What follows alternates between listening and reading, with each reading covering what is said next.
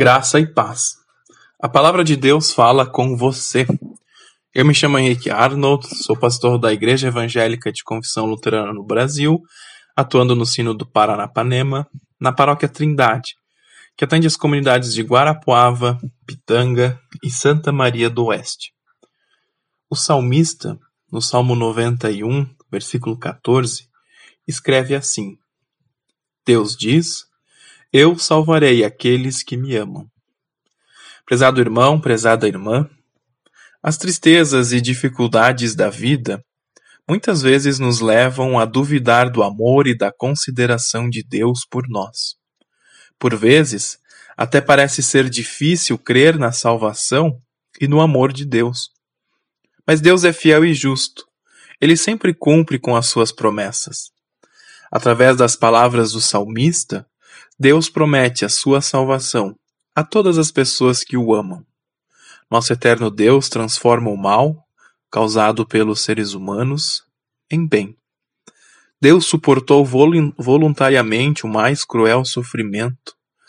A angústia de Jesus Cristo em nosso lugar na cruz resultou nas mais significativas bênçãos que ele pode nos dar, como por exemplo o perdão dos nossos pecados, a reconciliação com Deus, paz com Deus e com os nossos irmãos e irmãs, e ainda a certeza e confiança na vida eterna.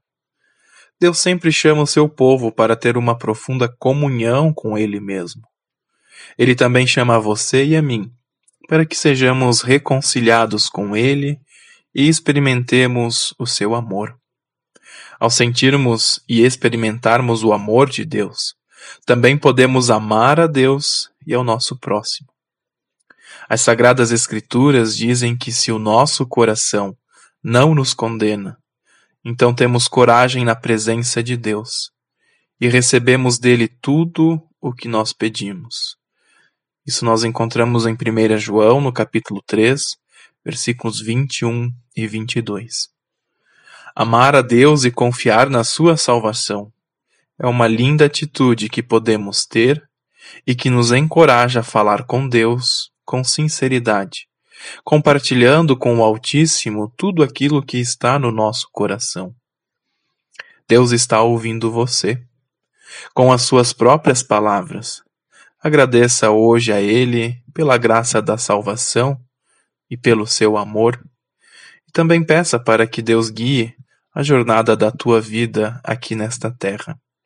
Que Deus abençoe a tua vida e da tua família hoje e sempre. Amém.